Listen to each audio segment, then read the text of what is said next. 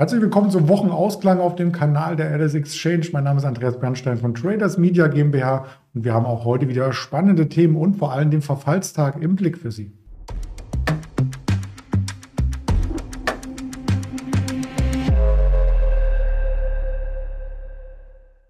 Das Ganze als Händler-Interview heute strukturiert, freue ich mich sehr drüber und natürlich mit dem Risikohinweis versehen, dass all das, was wir sagen, keine Handelsempfehlung, keine Anlageberatung darstellt, sondern nur die objektive Verarbeitung von unseren Informationen. Da hole ich gleich unseren Händler Marcel dazu. Hallo nach Düsseldorf. Hallo Andreas. Ja, der DAX hat gestern tatsächlich das Muster der Woche fortgeführt. Montag schwach, Dienstag stark, Mittwoch schwach, Donnerstag stark. Ja, über den heutigen Tag sprechen wir gleich noch. Er läuft ja auch, aber geschuldet war dieser Aufschwung nach dem neuen Monatstief wohl eher den Worten von Christine Lagarde, oder? Ja, richtig. Also es war eine sehr volatile Handelswoche, ähm, wo wir deutliche Abschläge im, im DAX gesehen haben. Ähm, auch gestern waren wir ja erst ähm, wieder schwächer oder es fühlte sich äh, nach Panik an. Das ist dann ein bisschen von der europäischen und auch der amerikanischen Notenbank ähm, ist die Stimmung dann wieder verbessert worden, weil sie eben äh, gesagt haben, dass sie ähm, die Banken unterstützen, wenn sie in Schieflage geraten. Ähm, in Europa gab es die äh, Zinsentscheidung, ähm, Zinsschritt äh, wie erwartet. Ähm, Im Vorfeld 0,5 Prozentpunkte sind die Zinsen angehoben worden. Da gab es im Vorfeld ja auch äh, Stimmen, dass vielleicht dieser Zinsschritt nicht stattfinden sollte oder nur ein kleiner mit einem Viertelprozent. Ich denke, dass die EZB extra den, den halben Prozent Zinsschritt gegangen ist, um zu signalisieren, dass sie sich keine Sorgen um die Bankenlandschaft machen und auch mit einem äh, halben Prozent mehr ähm, in Augen der EZB die europäische Bankenlandschaft so gefestigt dasteht, dass ähm, man sich das durchaus erlauben kann. Und das hat dann äh, zum Nachmittag hin auch äh, für Ruhe gesorgt. Also der Markt ist wieder deutlich angezogen und ähm, auch heute sehen wir zumindest keine Panik, panikartigen Verkäufe mehr im, im DAX. Also wir sind jetzt gerade 25 Punkte schwächer ähm, bei um die 15.000 Punkten. Und ja, es ist eigentlich ein relativ ruhiger Handel für äh, die vergangenen Tage, also wenn man die vergangenen Tage betrachtet. Das stimmt. Und erstmal gab es noch weitere positive Aufschläge, weil du hast es schon erwähnt, äh, bei den Banken eine Beruhigung reinkommt. Manche reden sogar davon, dass es nur ähm, in den Köpfen stattfindet, die Bankenkrise. Und die Amerikaner haben eben das wertvolle Signal gesendet, dass die Großbanken Einlagen bei den Regionalbanken hier nutzen, um Vertrauen zu schaffen. Und die sind ja auch komplett besichert äh, durch die FED. Also da kann eigentlich nichts anbrennen. Und deswegen ist auch gestern der US-Markt stark nach oben gelaufen. Der Nasdaq sogar 2,5 Prozent, weil eben bei vielen Regionalbanken die Konten geführt werden von den Start-ups, von den kleineren Unternehmen. Nachbörslich kam noch ein großes Unternehmen in den USA mit Daten, die FedEx, und die hatte sogar einen Gewinnsprung in der Aktie gezeigt. Genau, FedEx ähm, war den Tag über äh, schon äh, etwas fester, ist dann nachbörslich nochmal äh, zweistellig im zweistelligen Prozentbereich ähm, gestiegen. Die ähm, kamen mit Quartalszahlen. Ähm, die waren auf den ersten Blick äh, schwächer. Ähm, also das, äh, Umsatz und Gewinn sind gesunken, allerdings ähm, nicht so schwach wie von den Analysten erwartet. Und auch der Ausblick war stark, ähm, so dass man ähm, ja, vermutet, dass diese eingeleiteten Kostensenkungsmaßnahmen da greifen. Und ähm, ja, alles in allem ist äh, der Ausblick dann sehr positiv aufgenommen worden und die Aktie ist deutlich fester gewesen. Ja, und die Aktie ist ja auch so ein bisschen ein Richtwert für die wirtschaftliche Erholung oder das Wirtschaftswachstum. Wenn viel bestellt wird, muss viel transportiert werden. So kann man sich das Ganze hier zusammenreimen. Lass uns nochmal auf den deutschen Markt ähm, zurückkommen, der ja stark gestartet ist, jetzt ein bisschen abgibt. Und zu den Verlierern zählt unter anderem auch wieder eine Vonovia. Und da kann man die Brücke zur Zinsentwicklung auf jeden Fall schlagen, denn die ist zum größten Teil fremdfinanziert.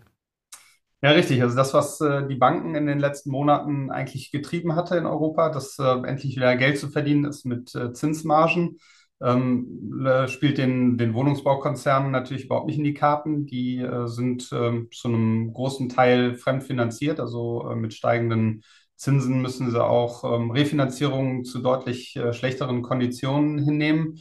Die Immobilienportfolien sind ähm, aufgrund der ähm, sehr geringen Zinsen im Vorfeld ähm, natürlich auch hoch bewertet gewesen, weil äh, utopische Summen teilweise für Immobilien am Markt gezahlt wurden, die jetzt mit steigenden Zinsen so wahrscheinlich nicht mehr äh, generiert oder eingeloggt werden können. Von daher ähm, gab es bei der Vonovia neben den ohnehin schon etwas schwächeren ähm, operativen Zahlen äh, auch eine, eine, Abschreibung auf das äh, Immobilienportfolio äh, in Höhe von 1,3 Milliarden Euro, ähm, sodass äh, unterm Strich dann sogar ein äh, Jahresverlust für 22 in den Büchern stand.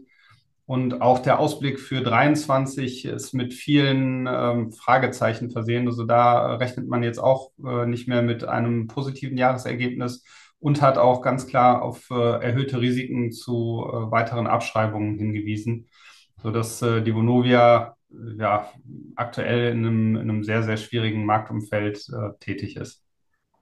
Und vor allem ist das auch ein Mehrjahrestief. Wer sich hier überlegt hat, vor einem Jahr vielleicht äh, vor all den Krisen, die damals schon aufkeimten, in Immobilienaktien zu gehen, der hatte leider keinen Erfolg damit gehabt. Ja, es ist ja ähm, immer so ein bisschen Irrglaube, dass ähm, Immobilienaktien äh, vielleicht ähm, einen Inflationsschutz darstellen. Ähm, das ist mitunter auch so, wenn man äh, vielleicht Immobilien mit äh, 100 Prozent ähm, Eigenkapital besichert und, und äh, in, in, der Bilanz hat. Aber äh, die deutschen Wohnungsbaukonzerne sind eben auch zu einem Großteil äh, gehebelt und ähm, verschuldet. Und äh, ja, das ist dann in äh, steigenden Zinsphasen, äh, die ja meistens mit anziehender Inflation dann auch einhergehen, ähm, wieder der, der Gegenpol. Und ähm, die Zinsen in, im Euroraum und, und weltweit sind eben so schnell, so stark angestiegen, dass ähm, die Wohnungsbaukonzerne ähm, mit, mit Abschreibungen und äh, ja, ihrer Bilanz eigentlich nicht nachkommen. Und da schlummern tatsächlich noch äh, viele, ähm, ja, viel Unsicherheit in der Bilanz, äh, wo man jetzt noch nicht äh, genau absehen kann, wie sich das Ganze mal entwickelt. Und äh, tatsächlich auch äh, ähm, kann man nicht vorhersagen, ob alle Wohnungsbaukonzerne ähm, mit weiter steigenden Zinsen dann auch wirtschaftlich zurechtkommen oder ob da vielleicht äh, ja, mal der ein oder andere fallen könnte. Ja, da sind wir gespannt, wie das Thema weitergeht. Wir werden es auf alle Fälle mit beobachten und äh, darüber berichten und schauen damit auf den Fear Creed Index aus Deutschland, nämlich den LS Exchange Fear Creed Index oder wie man so schön sagt, Gier und Angst auf Deutsch. Ich mache das Barometer gleich mal hier auf Start. Bin selber gespannt, wo er heute steht.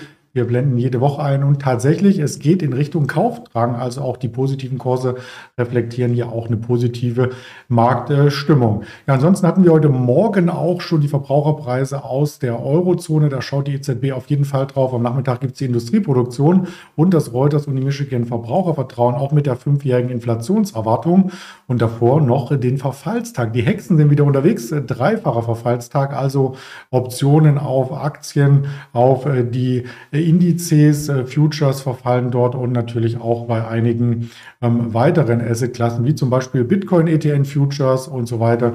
Ähm, was kann man denn da am Markt erwarten? Bisher ist es ja sehr ruhig.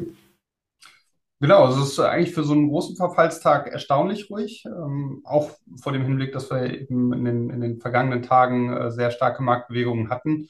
Ähm, aktuell sieht es so aus, dass wir uns wahrscheinlich so um die 15.000 Punkten äh, zum, zum DAX-Verfall um 13 Uhr einpendeln. Also dass da vielleicht äh, im Moment ähm, die Käufer und Verkäufer bzw. die Stillhalter der Optionen ähm, mit, den, mit den Eindeckern äh, bei 15.000 äh, Punkten ähm, so auf einer Linie liegen. Ähm, was dann später vielleicht in Amerika, wenn, wenn die hiesigen oder die, die dortigen Futures und Optionen verfallen, ähm, noch im Markt passiert, ähm, kann man jetzt im Moment noch nicht absehen. Aber äh, für einen großen Verfallstag ist es heute eigentlich erstaunlich ruhig. Und diese Ruhe, die kann natürlich dann, wenn in den neuen Kontrakt gerollt wird, im DAX ist es dann ab 13.05 Uhr. Beim MDAX ist auch dann so 13.05 Uhr, 13.10 Uhr, äh, TechDAX und so weiter, der Verfall äh, terminiert, dann auch umschlagen in eine starke Bewegung. Das werden wir dann auf den Social-Media-Kanälen noch ergründen. Auch dazu noch eine Information und äh, Quartalszahlen gibt es heute noch äh, von der Ballard Power und der Xpeng. Ansonsten sind wir dann für die Woche durch und ich sage damit danke für das Interview an Marcel und bis nächste Woche auf dem Kanal. Sehr gerne, bis nächste Woche.